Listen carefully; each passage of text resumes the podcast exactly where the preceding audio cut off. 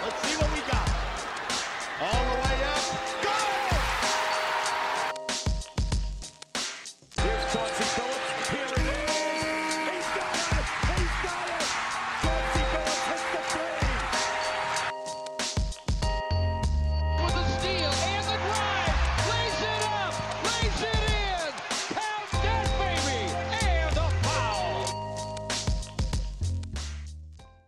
Bonjour à toutes, bonjour à tous et bienvenue dans les chroniques de Motor City. Les chroniques de Motor City, c'est votre podcast dédié à l'histoire et à la culture des Detroit Pistons. À chaque épisode, nous remontons le temps pour parler des moments et des personnages qui ont compté dans la vie de notre franchise préférée depuis sa création jusqu'à aujourd'hui. Et aujourd'hui spécialement, j'ai envie qu'on sorte un peu de notre zone de confort et qu'on essaye autre chose. Dans ce podcast, on raconte en fait toujours l'histoire des Pistons comme elle s'est déroulée, mais jamais comme elle aurait pu se dérouler. Pourtant, parfois, certaines décisions sont prises ou ne sont pas prises, et selon les choix qui sont faits, eh bien, c'est tout un pan de l'histoire de la franchise qui change. On avait abordé ce sujet, par exemple, quand j'avais parlé du presque trade de Kobe Bryant à Détroit en 2007. Et sans verser dans le what if, eh bien, on avait parlé de ce moment où les discussions entre les Lakers et les Pistons ont été assez proches pour croire le temps de quelques jours que le Black Mamba allait débarquer dans la Motor City. Pour ceux que ça intéresse, c'est l'épisode 48 du podcast. Et à l'époque, en faisant mes recherches pour cet épisode, je me suis rendu compte qu'il y avait quelques autres mouvements qui auraient pu se faire à Détroit et qui auraient changé beaucoup de choses pour nous. Je les ai mis de côté un temps et je vous propose qu'on en parle aujourd'hui.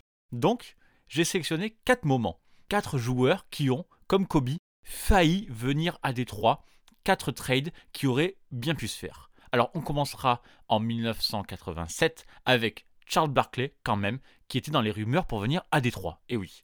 Et puis en 1990, c'est Derrick Coleman qui, dès sa draft, a failli ne jamais jouer pour les Nets, mais bien débarquer directement chez les Pistons. Ensuite, en 1993, avant que Dennis Rodman ne soit échangé contre Sean Elliott, eh bien c'est un autre trade qui aurait pu se faire plus tôt avec Phoenix, et c'est Richard Dumas qui serait devenu un joueur de Détroit. Et enfin, plus tard dans cette même saison 93-94, c'est Robert Torrey qui était tout proche d'être tradé pour Détroit, ce qui aurait remis en cause et bien peut-être le titre des Rockets cette année-là. Donc pour une fois, on ne parlera pas d'un seul moment, d'une seule saison ou d'un seul joueur, mais on prendra le temps de détailler quatre moments où pas mal de choses auraient pu basculer d'un côté comme d'un autre.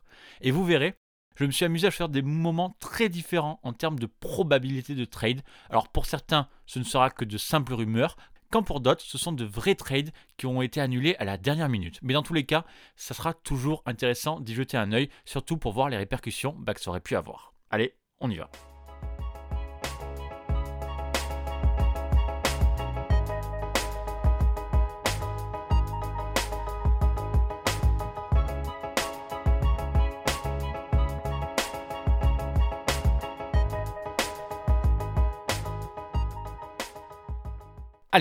On commence, comme je vous l'ai dit en intro, par Charles Barkley, le plus gros nom de cette liste, mais aussi le trade le plus improbable. Pourquoi? Parce qu'il n'y a eu qu'une seule ligne dans un seul journal qui n'ait jamais parlé de l'intérêt des Pistons pour Charles Barkley. On est donc en mai 1987, le 26 mai précisément, en plein cœur de la série de playoffs entre les Celtics de Bird et les Bad Boys. Le soir même, les Pistons perdront malheureusement d'un point contre les Celtics, 107-108 au match 5, suite à l'interception miraculeuse de Larry Bird sur Asia Thomas. Mais en attendant, ce qui fait plus parler dans la presse, c'est surtout l'accrochage entre Lembir et Bird au match 3, et plus globalement de la tension entre les deux équipes à ce moment-là. La série est donc à 2-2, et avant de retourner à Boston, il y a une stat qui tue. Les Pistons sont à 16 défaites consécutives au Boston Garden. Cette stat plus la tension entre les deux équipes, eh bien c'est l'occasion pour Bob Sakamoto, journaliste NBA régulier au Chicago Tribune, de faire un article sur la série. Il y parle du contexte, des amendes infligées à Lambir et Bird, de l'état physique des blessés, dont Robert Parrish, et puis finit son article par quelques brèves. Et là, il y en a une qui concerne directement le futur des Pistons. Il est écrit précisément des rumeurs de trade qui circulent dans la ligue disent que les Pistons envisagent de faire un package avec John Sally, l'arrière free agent Vinnie Johnson et un premier choix de draft pour le joueur de Philadelphie, Charles Barkley. C'est la grosse bombe de l'article, lâchée comme ça en plein milieu d'une finale de conférence. Et la particularité de cette bombe, eh bien, comme je vous l'ai dit, c'est qu'il s'agit de la seule et unique mention de cet éventuel trade. Je vous avoue, j'ai retourné Internet, j'ai regardé tous les articles de presse de l'époque, entre Barclay et les Pistons, à Philadelphie, à Détroit, etc. Et je n'ai jamais rien trouvé d'autre. Et pourtant, Sakatomo, c'est clairement un bon journaliste, il est régulier, il fait des bons papiers, c'est pas le genre à balancer des rumeurs comme ça. Donc, le plus probable, c'est qu'il ait eu, lui, certaines infos plus ou moins exclusives, et qu'il y ait eu des discussions, mais que finalement les Pistons et les Sixers ne se soient pas entendus. Et en fait, comme on n'était pas à l'époque d'Internet où tout est repris et amplifié, eh bien, personne n'en a parlé ailleurs tant que c'était pas plus concret. D'autant que, comme je vous l'ai dit, le soir même, il va y avoir le match 5 et la fin de match incroyable. Et puis quelques jours après, il y aura la fameuse polémique au match 7, la polémique sur les propos de Rodman et d'Asia Thomas envers Larry Bird. Donc c'est normal que cette histoire soit passée un peu au travers. Mais bon, dans le cadre de ce podcast, ça ne nous empêche pas de regarder ce qui aurait pu se passer. En 1987, Charles Barkley est dans sa troisième saison NBA et pour la première fois, il est le meilleur rebondeur de la NBA avec 14,6 rebonds par match. En fait, depuis la saison rookie de Barclay, eh bien les Sixers régressent doucement avec la fin de l'ère Julius Serving Moses Malone. Ils ont fait finale de conférence en 85, ils ont fait défaite au deuxième tour en 1986, et finalement en 1987, cette année-là, ils ont été éliminés au premier tour. Donc, est-ce qu'à ce, moment-là, les Sixers se sont dit peut-être qu'ils avaient besoin d'autre chose? Alors, soit de l'expérience de Vinnie Johnson, soit de la jeunesse de John Saleh, chez qui ils avaient vu quelque chose. Ou peut-être c'est possible aussi qu'ils étaient prêts à faire complètement n'importe quoi. Pour info, la saison d'avant, en 1986, le propriétaire des Sixers, Harold Katz, avait échangé coup sur coup Moses Malone contre Cliff Robinson et Jeff Ruland, puis le tout premier choix de la draft 1986 contre Roy Hinson qui n'est resté qu'un an à Philadelphie. Donc c'est possible qu'il soit prêt à faire une dinguerie même si ça concerne Barclay. Alors que du côté de Détroit, bien sûr, ce trade avait beaucoup de sens. On est en 1987 et l'équipe est presque les Bad Boys, mais elle a un petit peu de mal au poste d'ailier fort, c'est on va dire son seul point faible. En fait, Mahorn, il n'est pas encore en grande forme physique. Et Chuck Daly a dû titulariser Sidney Green pendant cette saison. C'est seulement sur la fin de la saison 1987 que Rick Mahorn a enfin commencé à se montrer. Alors, même si on ne peut pas vraiment savoir jusqu'où ce potentiel trade a pu aller, en enlevant Vinnie Johnson et John Saleh, eh bien ça nous donne un 5 de départ complètement fou, composé d'Asia Thomas, Joe Dumars, Mark Aguirre, Charles Barkley et Bill Lambier. Rick Mahorn, ben, il peut finalement rester sur le banc, et comme le départ de Vinnie Johnson et John Saleh se fait uniquement contre Charles Barkley, eh bien ça nous laisse aussi une protection supplémentaire pour la future expansion draft qui arrivera en 1989. Jack McCloskey peut donc protéger Rick Mahorn et jamais il ne part. Alors ça change clairement pas mal de petites choses, mais Barclay aurait été un joueur parfait dans le moule des Bad Boys. Un gros rebondeur, un gros défenseur et une mentalité de mal alpha qui lui aurait permis de survivre dans ce vestiaire. De toute façon, on le verra dans les années suivantes, Barclay qui reste à Philadelphie sera un des plus gros adversaires des Pistons physiquement parlant à l'Est, donc c'est clair qu'on aurait pu très bien l'imaginer à côté de Bill Embiid. Alors évidemment, les Pistons ont gagné deux titres avec Vinnie Johnson et John Saleh, et comme les deux ont eu un grand rôle, eh bien heureusement que ce trade finalement n'est pas allé jusqu'au bout. Je rappelle quand même que Vinnie Johnson, c'est le leader du banc à cette époque-là, et c'est même le troisième meilleur marqueur des Pistons lors de leur premier titre en 1989. Et puis, c'est aussi lui, l'homme du shoot décisif en finale 1990. Quant à John Saleh, eh bien, c'est quand même 82 matchs joués en 1990 pour le deuxième titre des Pistons et un renfort super précieux en sortie de banc, capable de jouer à pas mal de postes et surtout défendre sur tout le monde. Alors après, peut-être que la jeunesse de Barclay aurait permis à cette équipe de Bad Boys de durer plus longtemps, et peut-être même qu'avec lui, par exemple, les Pistons ne se font pas sweeper en 91 par les Bulls. On sait jamais. And then Barkley and Lane Beer. Barkley gets in the left. Lane Beer will come back with an uppercut. Lane Beer, who's had that mouse under his eye for most of the season, also had a cut. Both benches empty. It went on for five minutes. The fans also got involved in it. It was an ugly situation. Bon, vous allez me dire que pour un premier trade avorté, c'est quand même un peu léger niveau source, et vous n'avez pas tort, mais souvenez-vous, en intro, je vous ai dit que je commençais doucement. Notre deuxième trade potentiel qui ne s'est pas fait est déjà beaucoup plus concret. On avance donc dans le temps, pour se retrouver en octobre 1990. Les Pistons viennent à peine de terminer de fêter leur deuxième titre quelques semaines auparavant, gagné contre les Trailblazers, qu'il faut déjà commencer une nouvelle saison, cette fois-ci pour défendre le titre une nouvelle fois. Et bien sûr, vous savez que cette saison-là va pas très bien se passer, ou du moins sa fin, puisqu'elle se finira sur un sweep contre les Bulls en finale de conférence. Un sweep qui marquera plus ou moins la fin des Bad Boys. Cette saison-là, Asia Thomas est blessé et manque la moitié des matchs. Et puis globalement, tout le monde commence un peu à vieillir. Bill Lambier a 33 ans, Vinnie Johnson 34, James Edward 35. Et surtout, on se rend compte que Jack McCloskey a tout donné pour ce run et qu'il n'y a pas vraiment de jeunes pour prendre le relais ensuite. Et la question que je vous pose, c'est est-ce que les choses auraient pu être différentes justement si les Pistons avaient pu récupérer une jeune star pour poursuivre l'aventure des Bad Boys? Et quand je parle d'une jeune star, je pense spécifiquement à un joueur, à Derrick Coleman. Derrick Coleman, vous le connaissez comme joueur des Nets principalement, avec qui il a joué de 1990 à 1995. Coleman a joué avec Petrovic et Kenny Anderson et a même été coaché par Chuck Daly. Ensuite, plus tard, il a joué à Philly, chez les Hornets, et a même fait un saut, le temps de 5 matchs, chez les Pistons en 2005, à 37 ans quand même. Mais ce qu'on sait moins, c'est que Derrick Coleman, choisi avec le premier choix de la draft 1990 par les Nets, a bien failli ne jamais jouer dans le New Jersey. Alors je vous passe les détails, mais à l'époque les contrats des joueurs sont beaucoup moins encadrés qu'aujourd'hui. Et Derrick Coleman, qui n'a pas mis un pied en NBA, demande aux Nets 16 millions de dollars sur 5 ans. Alors en 2021 ça représente rien du tout, mais à l'époque c'était du jamais vu pour un rookie, et surtout ça aurait fait de lui immédiatement le joueur le mieux payé des Nets. À titre de comparaison, Pervis Ellinson, premier pick l'année précédente, avait signé chez les Kings un contrat de 11,5 millions de dollars sur 5 ans seulement, entre guillemets. Et évidemment, New Jersey ne veut pas payer tout cet argent, alors la situation s'enlise. Harold McDonald, l'agent de Derrick Coleman, refuse toutes les propositions inférieures à 16 millions de dollars, même une que New Jersey aurait fait à 14 millions. En fait, McDonald joue la montre parce qu'il est sûr que les Nets vont finir par céder. New Jersey, c'est la pire équipe de la NBA. Elle n'a gagné que 17 matchs en 1990 et l'un de ses meilleurs joueurs, Roy Hinson, est gravement blessé. Une blessure qui le contraindra à mettre fin à sa carrière la saison suivante. Il y a donc des discussions tout l'été, mais en septembre, aucune décision n'est prise. Alors, Derek Coleman ne vient pas tout simplement au camp d'entraînement. Il rate les deux premières semaines du training camp, et là ça commence à faire pas mal de bruit. Coleman menace d'aller jouer en Europe, quitte à faire une croix sur tout l'argent en imaginant se représenter à la draft l'année suivante. Mais l'autre option qui est aussi sur la table, c'est un trade, une option qui serait donc cette fois-ci dans les mains de New Jersey, mais qui doit quand même trouver une équipe qui serait prête à autant payer Coleman. Et c'est là où débarquent les Pistons.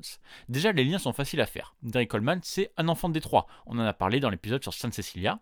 Mais il y a aussi un autre lien avec la franchise, puisque Derrick Coleman compte parmi ses conseillers Dave Bing, légende des Pistons dans les années 70. Et donc, pendant plusieurs jours, Willis Reed, ancienne légende des Knicks qui vient tout juste de prendre le poste de GM des Nets, refuse de parler de cette affaire. Il assure qu'il n'y aura pas d'échange impliquant Derrick Coleman. Et puis finalement, Jack McCloskey, le GM des Pistons, dégaine officiellement son offre. En échange de Coleman, les Pistons proposent John Saleh et Mark Aguirre. Et tout d'un coup, les choses deviennent beaucoup plus concrètes. Les Pistons mettent sur la table deux joueurs déjà installés dans la ligue. Mark Aguirre a 31 ans et John Saleh 26 ans. Le premier est un gros contributeur en attaque pour les Pistons et le deuxième est un couteau suisse capable de tout faire en défense. Pour les Nets, qui n'ont aucune certitude avec leur rookie Derrick Coleman qui fait sa diva avant même d'avoir joué un seul match et qui menace de partir en Europe, eh bien tout d'un coup la perspective du trade devient intéressante. La presse de Détroit rapporte même que Willis Reed est finalement venu dans la Motor City après des vacances dans le Montana pour rencontrer Derrick Coleman et Dave Big pour parler d'un éventuel trade. Et puis, c'est Jack McCloskey lui-même qui déclare au Detroit News qu'il a discuté avec Reed de la possibilité que Détroit récupère les droits de Coleman lors d'une réunion de la Ligue à Boca Raton en Floride. Sauf que le mot d'ordre, d'après McCloskey, c'est qu'à ce moment-là, Reed souhaite toujours signer Coleman. Et effectivement, à partir de ce moment-là, son agent McDonald dit qu'il n'a, à sa connaissance, aucune discussion entre les Nets et les Pistons, et son discours devient de moins en moins agressif puisqu'il insiste pour dire que la priorité des deux camps, Coleman et Nets, c'est trouver un terrain d'entente. Willis Reed lui-même déclare cette fois-ci qu'il ne sait rien d'un échange pour Derek Coleman alors qu'il est venu à Détroit. Et effectivement, quelques jours plus tard, le 29 octobre, à trois jours seulement de l'ouverture de la saison, eh bien les Nets annoncent avoir trouvé un accord avec Derek Coleman. Coleman n'aura pas 16 millions sur 5 ans comme il le voulait, mais seulement, mettez des gros guillemets, 15 millions sur 5 ans. Donc autant dire que les Nets sont complètement couchés. Alors, on pourrait dire que les Pistons ont juste servi de menace pour faire pencher la balance, mais bon, cette carte-là, cette carte du trade, elle était entre les mains des Nets et au final, c'est eux qui ont abandonné face aux exigences de Derek Coleman et de son agent. Donc, si Willis Reed a quand même fait l'effort d'aller à Détroit pour parler avec les Pistons, c'est qu'il a vraiment envisagé la possibilité du trade. Et peut-être que lui-même était prêt à trader Derek Coleman, mais que l'ordre de le conserver est venu de plus haut. Parce que effectivement, sur les derniers jours des négociations, celui qui a le plus pris la parole dans la presse, c'est Alfan Ovzien, le propriétaire des Nets, qui a sûrement eu le dernier mot dans cette histoire. Alors, si jamais les Pistons et les Nets avaient pu s'entendre, eh bien Derrick Coleman aurait été parfait dans cette équipe au poste 4 en binôme avec Bill Embiid.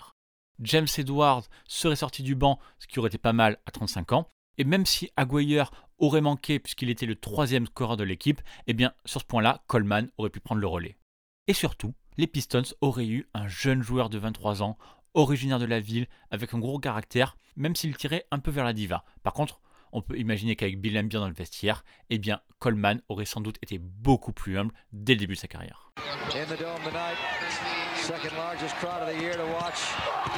Coleman get busy. What a play Robinson. That's the kind of talent that this guy has. Fake that play up there, went down the basket, switched hands too, and threw it down. Allez, on saute maintenant en 1993. Cette fois, la fin des Bad Boys est bien actée. Détroit vient de rater les playoffs pour la première fois en 10 ans. Chuck Daly est parti honnête. Et comme on l'a dit tout à l'heure, Asia Thomas et Bill Embiid sont à une saison de prendre leur retraite. Et si vous êtes un auditeur fidèle des chroniques de Motor City, vous savez qu'il y a un joueur qui a particulièrement souffert de cette situation, c'est Dennis Rodman. Dans l'épisode 17 du podcast déjà, on a parlé de ce 11 février 1993 où Dennis Rodman a été retrouvé dans sa voiture une arme à la main. Accablé par des problèmes personnels et déprimé par l'implosion de sa famille sportive, eh bien Rodman a un temps réfléchi à comment mettre fin à son anxiété. Et si Rodman ne s'est finalement pas suicidé, lui et les Pistons ont décidé qu'une séparation était à ce moment-là la meilleure des solutions. Sauf que Rodman, à la fois double All-Star, double défenseur de l'année, mais aussi joueur assez difficile à cerner, eh ben c'est très compliqué à échanger. Surtout qu'en plus, sa saison 92-93 a été maillée de pas mal d'incidents. Il a raté l'ouverture du training camp, il a été suspendu pour trois matchs après avoir refusé de partir en road trip, et puis il a manqué pas mal de fois l'entraînement. Donc, après de longs mois de recherche, les Pistons enverront finalement Dennis à San Antonio contre le All-Star Sean Elliott.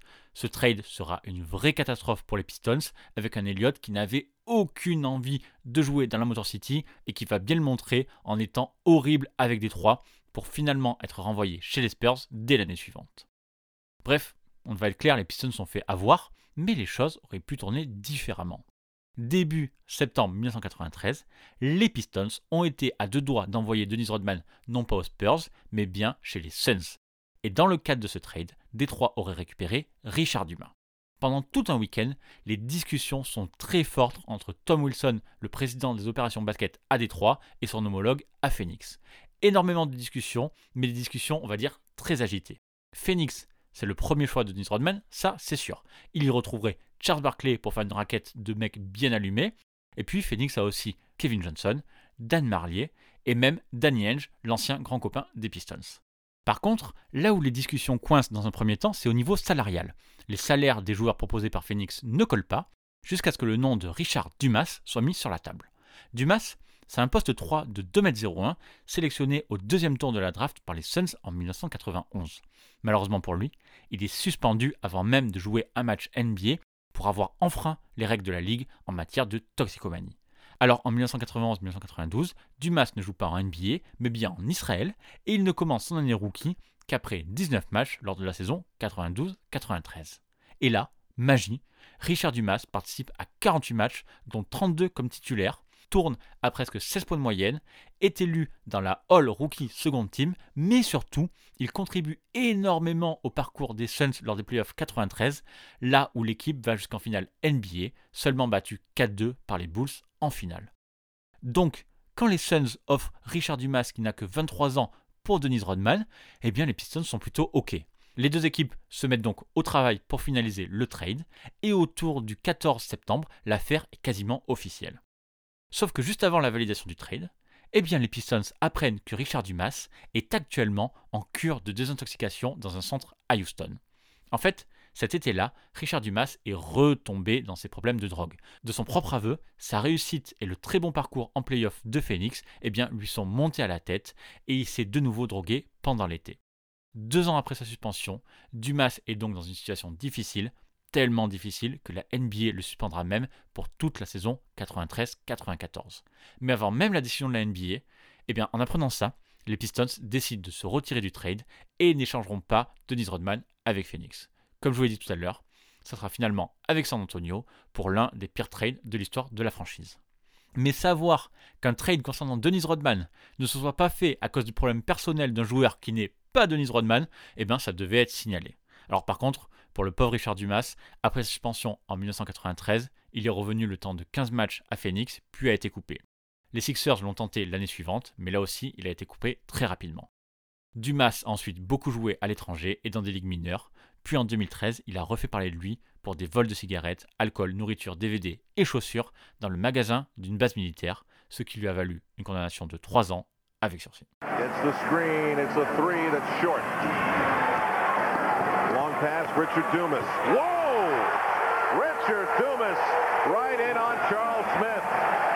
Allez, on finit donc notre podcast avec une dernière histoire. Un trade qui a été si proche de se réaliser que les joueurs en question sont même venus dans la Motor City pour rencontrer leur nouveau coéquipier. Et si ce trade s'était fait, ça aurait sans doute changé beaucoup de choses, cette fois-ci pas forcément pour les Pistons, mais bien pour l'autre équipe concernée, les Houston Rockets. On est donc en plein cœur de la saison 93-94, et les Pistons ont donc échangé il y a quelques mois Denise Rodman, non pas contre Richard Dumas, mais bien contre Sean Elliott.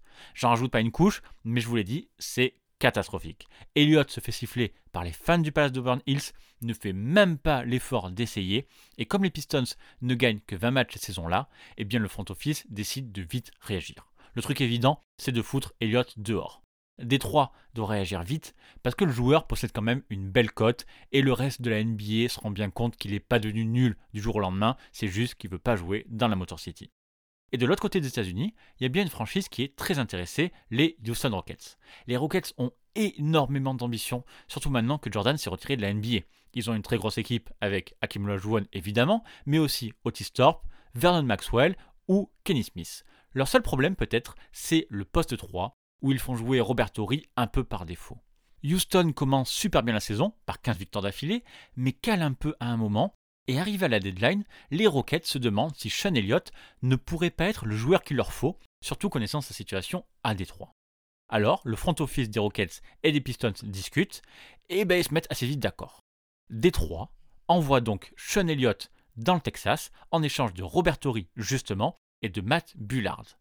Et si je n'utilise pas le conditionnel, c'est pour une très bonne raison, parce que oui, ce trade s'est effectivement fait. Aujourd'hui, en 2021, on aurait par exemple une moche bombe qui aurait donné l'info, et tout le monde aurait considéré ce trade comme acté. Parce qu'effectivement, au tout début du mois de février 1994, le front office des Rockets informe Ori et Bullard qu'ils sont envoyés à Détroit. Houston a beaucoup trop besoin d'un 3 pour laisser passer Elliott et a beaucoup trop besoin de scoring offensif pour épauler Olajuwon. Côté des trois, Elliott est évidemment soulagé de quitter la franchise et décolle pour Houston où il est accueilli par Carol Dawson, l'entraîneur adjoint des Rockets. Ori et Bullard font le chemin inverse et eux, c'est plutôt partagé. Ori est assez en colère parce qu'il pensait être le profil défensif dont les Rockets avaient besoin, mais Bullard, lui, est très content. Déjà, la famille de sa femme est originaire du Michigan, et surtout, les Pistons lui offrent un rôle plus important que celui qu'il avait avec les Rockets. Le 4 février, les deux joueurs débarquent donc à Détroit et rencontrent leur nouveau coéquipier. Matt Bullard retrouve Don Chaney, qui était son premier entraîneur avec les Rockets, et Asia Thomas en personne souhaite la bienvenue aux deux joueurs. Robert Torrey et Matt Bullard participent même à un premier entraînement avec l'équipe. Le lendemain, le 5 février, les Pistons jouent un match contre les Nets, un match où le maillot de Vinnie Johnson doit être retiré. Horry et Bullard s'échauffent pour participer à leur premier match comme Pistons, mais de l'autre côté d'Houston, il y a un problème. Billy McKinney, le GM des Pistons, informe donc les deux hommes que le trade est pour l'instant en stand-by, donc ils peuvent soit s'asseoir sur le banc mais pas en tenue, soit suivre le match dans la loge du propriétaire. Les deux choisissent la loge et regardent les Pistons perdre 100-107 contre New Jersey. La situation est un peu floue pendant quelques jours, et finalement, McKinney appelle les deux joueurs pour leur annoncer que le trade est annulé. Lors de la visite médicale de Sean Elliott, les médecins des Rockets ont découvert une maladie rénale chez lui, un problème suffisamment grave pour conduire éventuellement à une greffe. Évidemment, les Rockets annulent le trade, ce qui rend malheureux deux joueurs sur trois. D'abord, évidemment, Sean Elliott, qui ne voulait absolument pas revenir à Détroit et qui au contraire se voyait bien jouer le titre avec Hakim Olajuwon.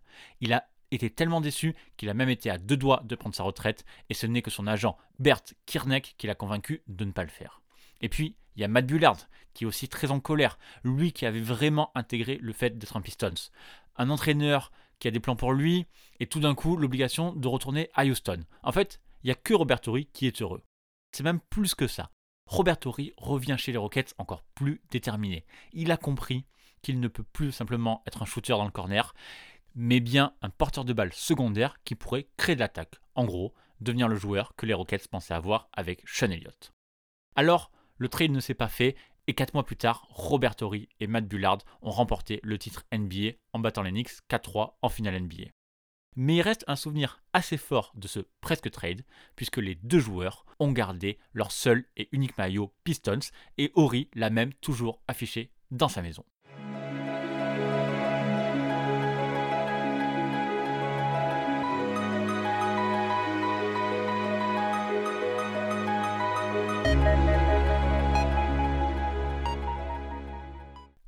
Finissons notre podcast par un petit bilan. Pour Charles Barkley, en 87, on a eu une seule et unique rumeur de trade. Pour Derrick Coleman, en 90, les GM des Knicks et des Pistons ont sérieusement discuté. Ensuite, il y a même eu un accord entre Détroit et Phoenix en 1993 pour échanger Dennis Rodman contre Richard Dumas, mais ce sont les problèmes de drogue de Dumas qui ont annulé le trade au dernier moment. Et puis, plus concret encore, en 1994, Robert Torrey et Matt Bullard ont été véritablement échangés à Détroit jusqu'à s'entraîner avec l'équipe, mais le trade a été stoppé au dernier moment parce que Sean Elliott n'avait pas réussi la visite médicale à Phoenix. Chaque fois, ça aurait pu changer pas mal de choses. Est-ce que les Pistons sont deux fois champions sans Salé et Vinnie Johnson Ou au contraire, est-ce que Détroit gagne encore plus de titres avec Barclay? Est-ce qu'avec Derrick Coleman, les Bad Boys peuvent durer plus longtemps? Est-ce qu'il devient le visage de l'équipe dans les années 90 Rodman aux Suns, ça évite aux Pistons d'être humiliés avec Sean Elliott. Et plus tard, est-ce que Houston gagne deux titres sans Robert Torrey? Bref, tout ça appartient au What If et c'est pas mon domaine d'expertise, donc nous, on va s'arrêter là pour aujourd'hui. J'espère que vous avez apprécié ce format. Quatre petits bouts d'histoire des Pistons, qui peuvent être quatre anecdotes finalement, mais elles montrent aussi que parfois la réussite d'une franchise ne tient pas à grand chose.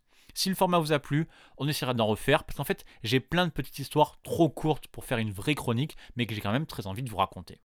Bref, une nouvelle fois, merci à vous d'avoir été là jusqu'au bout. Comme d'habitude, les chroniques de Motor City sont à retrouver sur toutes les bonnes applis de podcast, Apple Podcast, Spotify, Google Podcast, Deezer, Amazon Music et toutes les applis qui gèrent les flux RSS. Si vous êtes un nouveau auditeur, pensez aux notes sur Apple Podcast, petite note 5 étoiles, petit commentaire, ça aide toujours à la découvrabilité du podcast.